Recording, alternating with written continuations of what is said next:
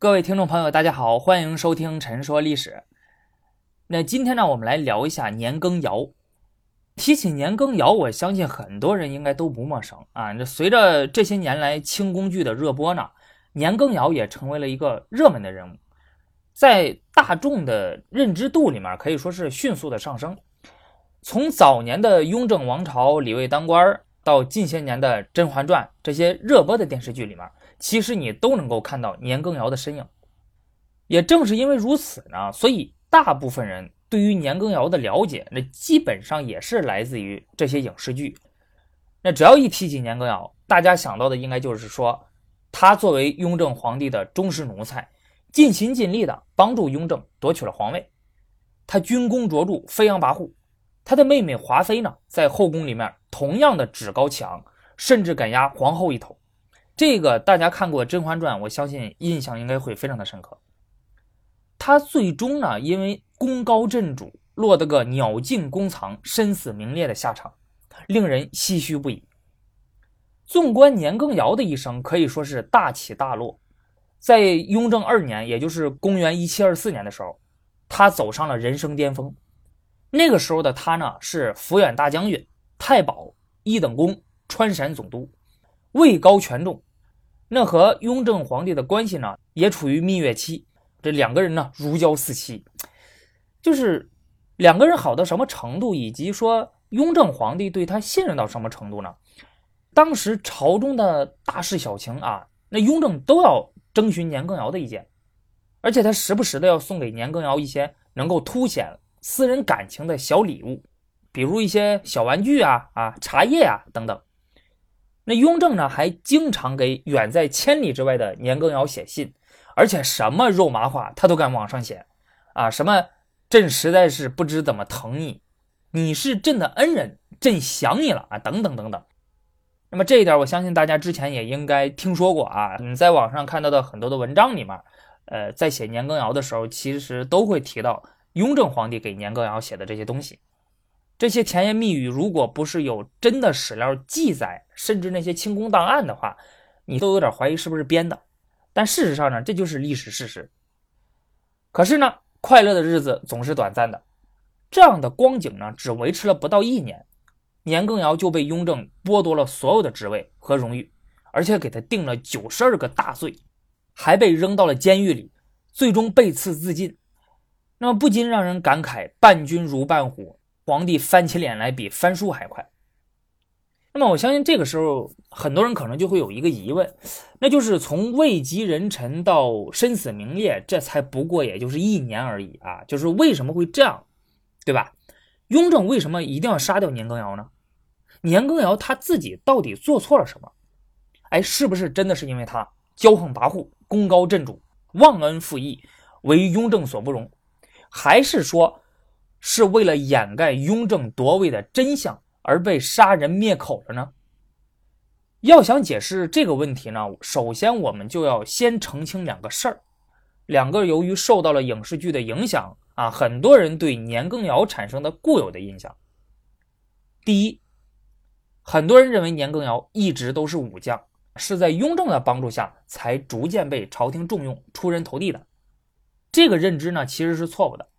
真实的历史情况是，年羹尧一开始是文官，而且人家是科举出身，啊，后来他才做的武将，而且他的地位虽然是在雍正时期达到了最高，这个没错，不过他的发迹却是在康熙年间，也是在康熙年间成为了朝廷重臣，深受康熙皇帝的信任，而在这个过程之中呢，雍正其实并没有起到什么帮助作用。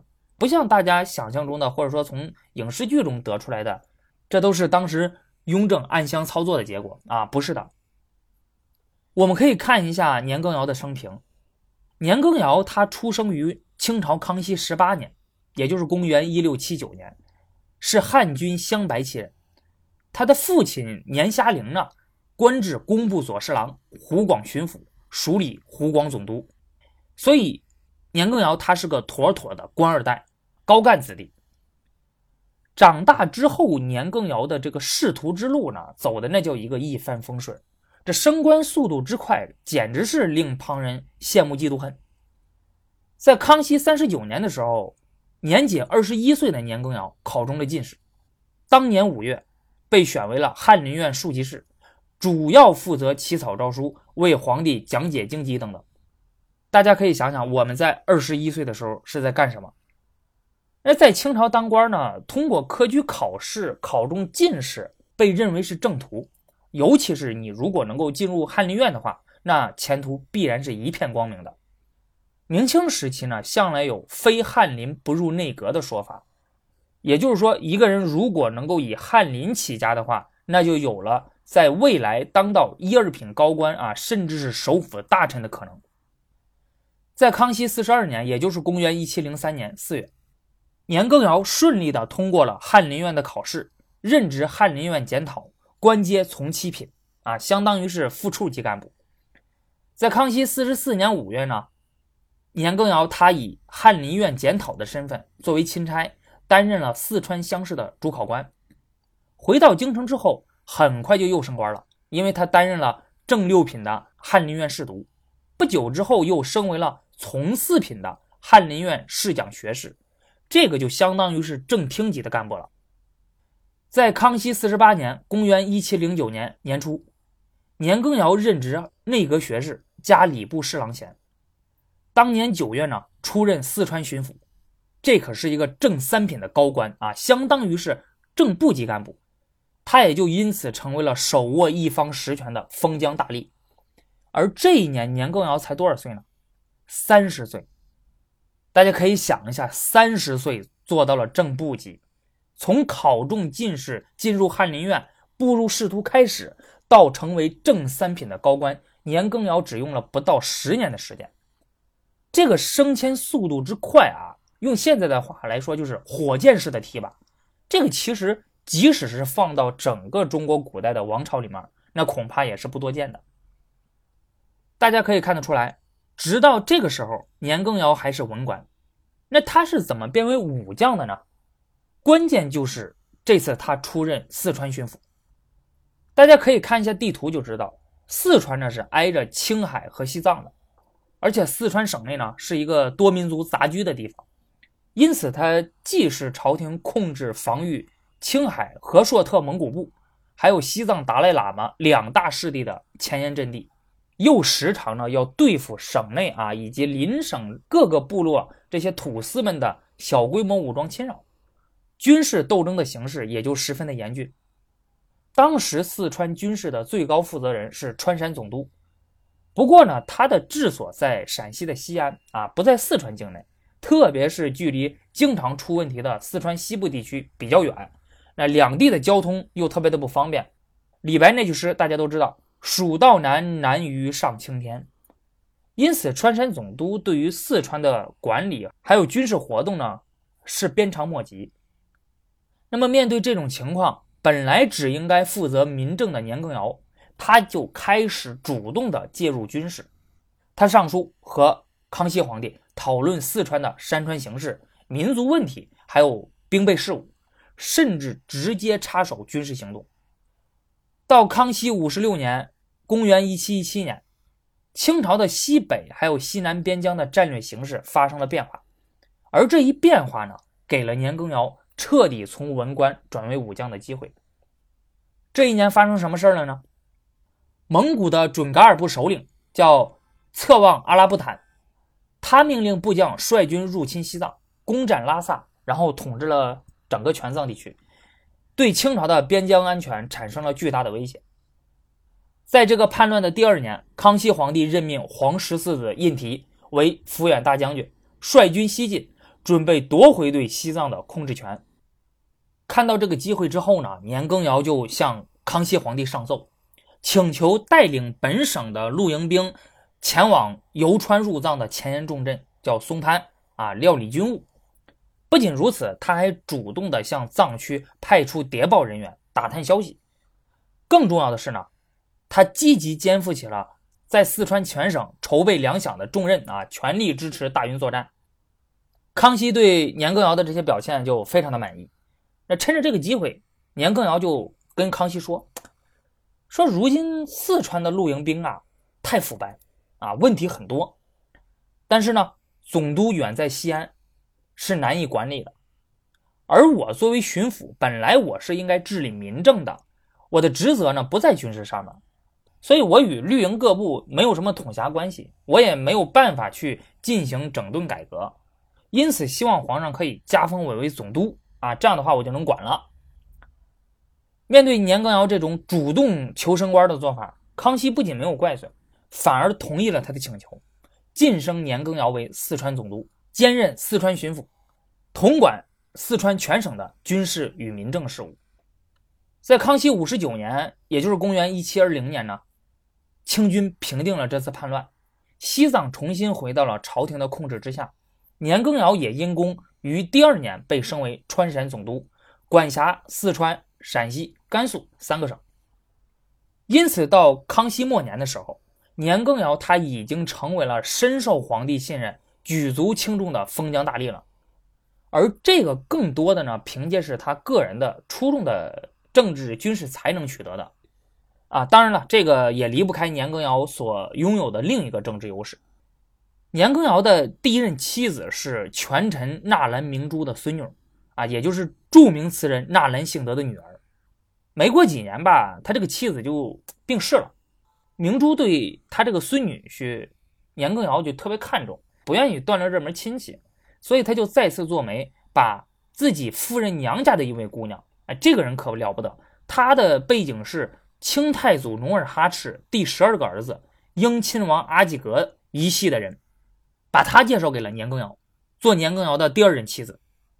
所以大家能看得出来，明珠她还是非常看重自己这位孙女婿的。你想想，有了这两段婚姻的加持，年羹尧的地位还能一样吗？对吧？他通过这两次联姻呢，迅速融入了明珠家族的婚宦关系网。明珠家族那子女众多，孙子女也特别的多，联姻对象都是高门显贵。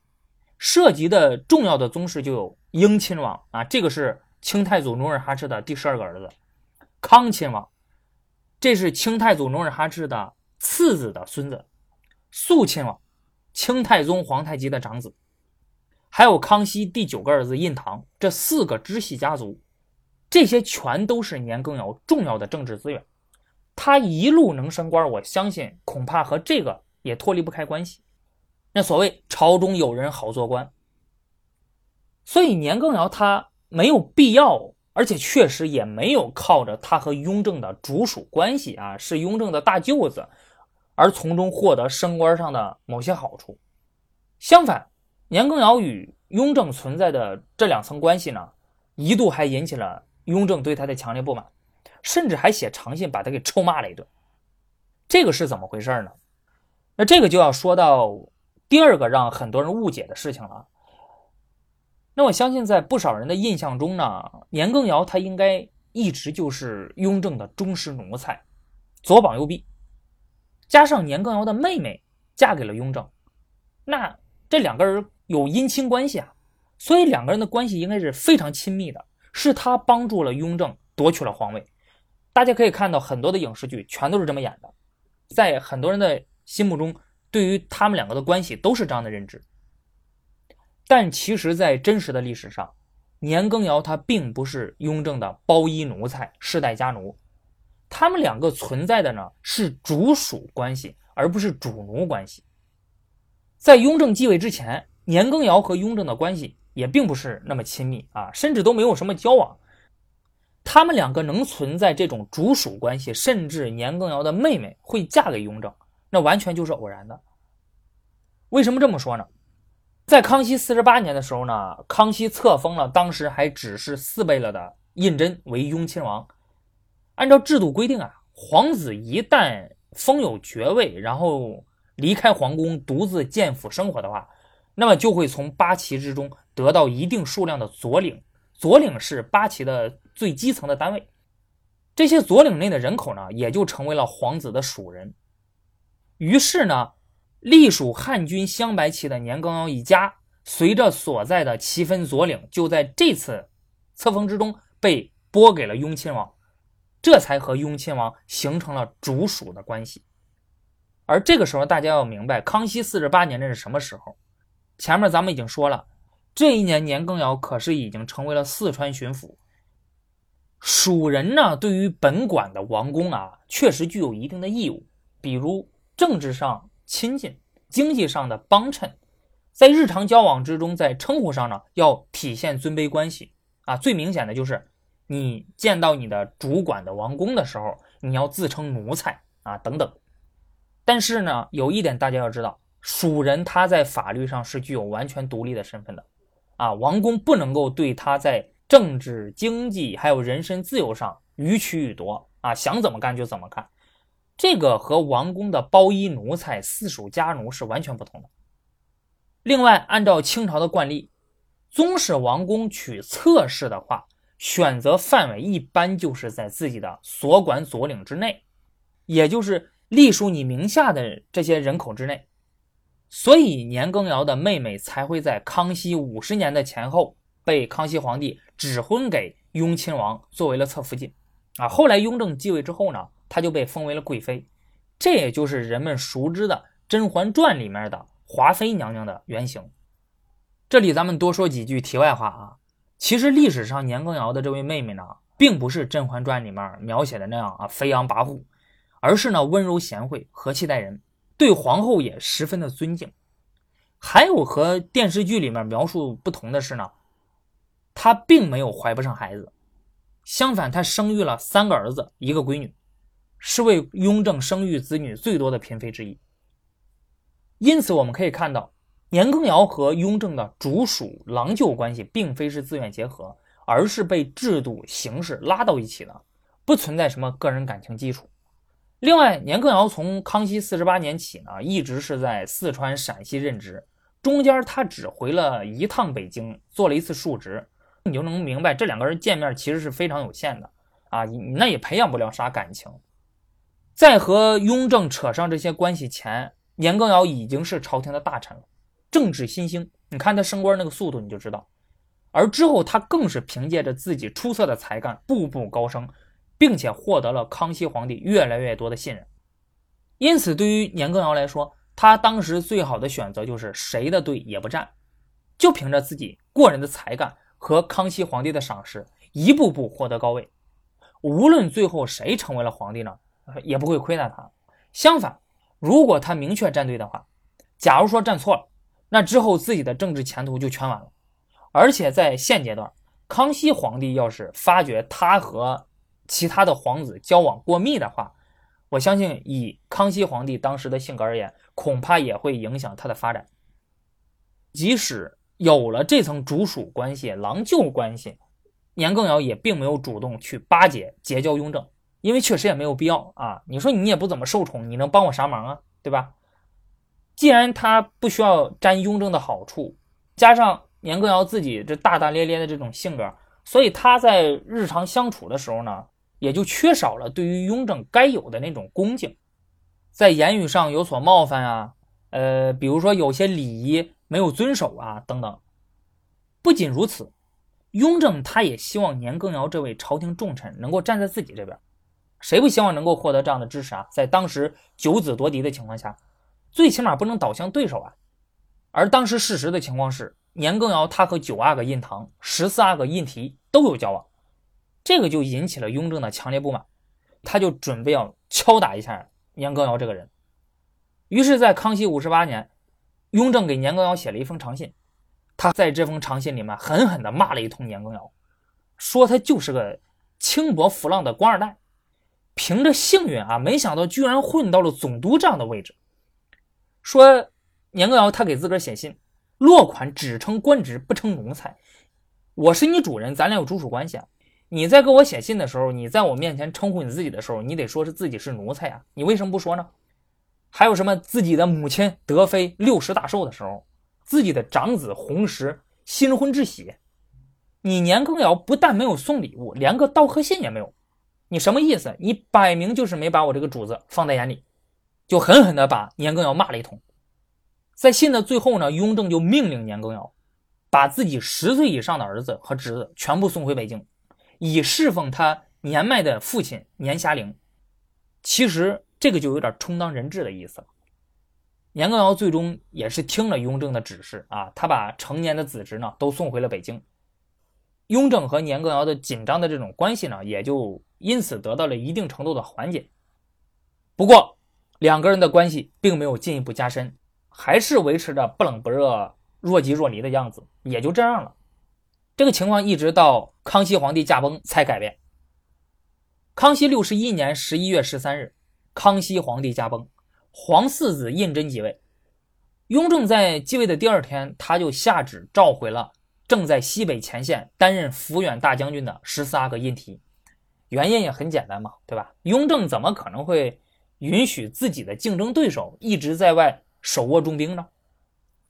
雍正同时下令将前线的相关事务交给年羹尧接管，表现出了对年羹尧的信任，或者说呢，此时刚刚即位的他需要年羹尧这位封疆大吏的支持，而年羹尧在这关键的时刻。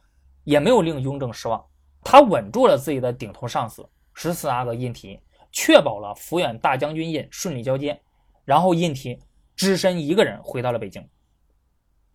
现在康熙时代已经过去了，雍正时代来临了。年羹尧这位康熙朝的老臣，这位与雍正皇帝存在主属关系、郎舅关系，但是事实上却并不亲密的人，那么在新的时代下。又会发生什么样的故事呢？他将如何和新继位的雍正皇帝相处呢？这个我们留在下期再说。好，那本期节目就到这里了，我们下期再见。